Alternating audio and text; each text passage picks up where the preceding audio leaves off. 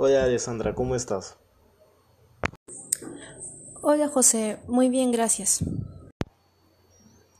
Bien, como sabemos, hoy vamos a analizar la situación política del país en el marco del proceso electoral de 2021. Claro, ¿estás informado sobre las propuestas de los candidatos? ¿Cuál es tu opinión? Bueno, estuve viendo los debates con mi familia y pues la verdad no sentí que dijeran algo importante. Repetían continuamente las mismas frases y propuestas y no tenían una estrategia clara para, para el elector. De igual manera, también noté que las propuestas eran confusas y no tenían un buen plan de gobierno. Incluso el candidato Ayaga solo se dedicó a leer, por lo que fue criticado. Sin embargo, algunas propuestas eran muy atractivas, pero como sabemos, no todo lo que suena bien termina bien. Quizás no las cumplan. Sí, tienes mucha razón. Ciertas propuestas parecen ser muy beneficiosas para el país, pero no todas son viables. Analicemos cada una de ellas.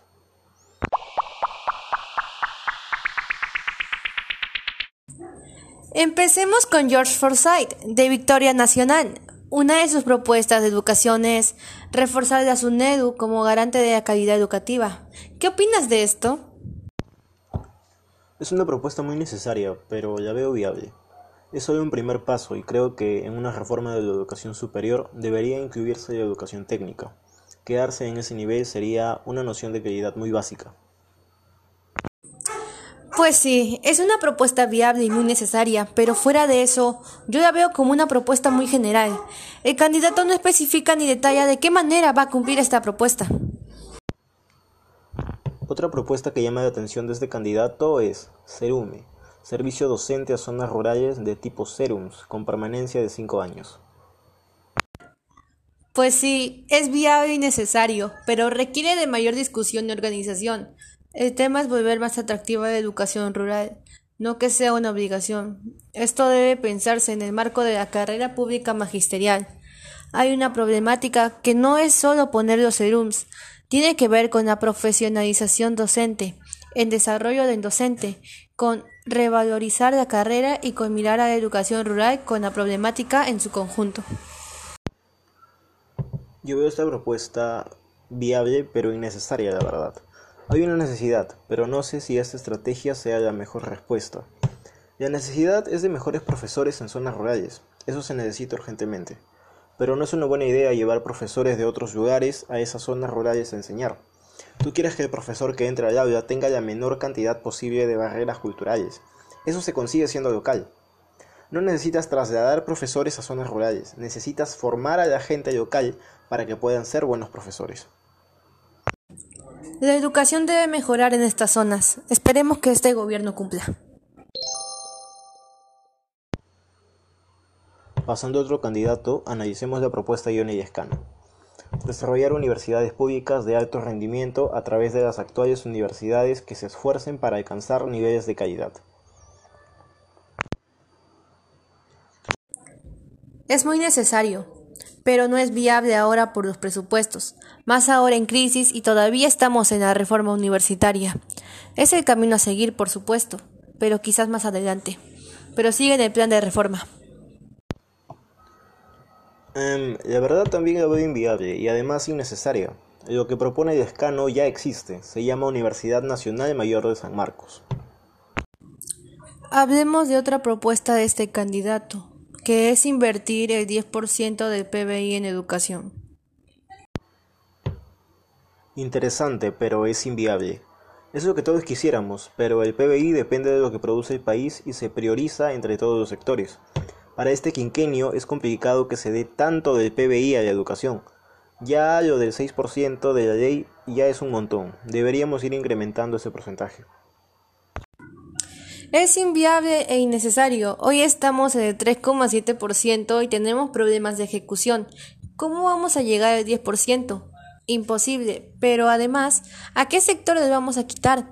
Tiene que crecer el PBI, tiene que crecer lo que se recauda y luego tienes que ver cómo cortas la torta de la recaudación. Hasta ahora hemos analizado cuatro propuestas referentes a educación y podemos ver que son propuestas interesantes en cierto modo pero la situación no permite que se realicen. Hablemos de propuestas de salud. referentes a terminar con la pandemia. La aspirante al sillón presidencial de Fuerza Popular, Keiko Fujimori, fue la primera en intervenir y prometió que de ganar las elecciones aplicará 70.000 pruebas moleculares y construirá 100 plantas de oxígeno para entregar este elemento de manera gratuita. Asimismo, enfatizó en ampliar la atención primaria e incluir a la empresa privada en la adquisición de las vacunas contra la COVID-19, algo que no consignó en su plan de gobierno. Otra de las propuestas específicas para combatir esta crisis que no mencionó, pero que sí detalló en su plan, fue rastrear a los contactos de los infectados detectados de manera temprana y aislar domiciliariamente a los infectados, tras otorgarle ayuda alimentaria y medicamentos. Daniel Urresti, postulante presidencial por Podemos Perú, planteó hacer la movilización logística más completa en la historia del Perú para traer vacunas, almacenarlas, distribuirlas y aplicarlas. Para ello, especificó que contarán con el apoyo de la Iglesia y de empresa privada. Asimismo, indicó que para estar listos para otra posible crisis sanitaria, convertirán el Ministerio de Salud en el Ministerio de Prevención de la Salud. También añadió que terminarán de construir hospitales inconclusos. Finalmente, Verónica Mendoza aseveró que aplicará la Ley General de Salud para tomar el control de la producción de oxígeno medicinal. Reabrirá las postas, abrirá centros de vacunación y garantizará la vacunación de manera gratuita. Sumando a esto, en su plan de gobierno detalló que desarrollará una fuerte capacidad institucional en todo el territorio nacional para poder afrontar nuevas pandemias y otras emergencias sanitarias en el futuro. Vemos, Alessandra, que son propuestas interesantes, pero ¿qué tan factibles son?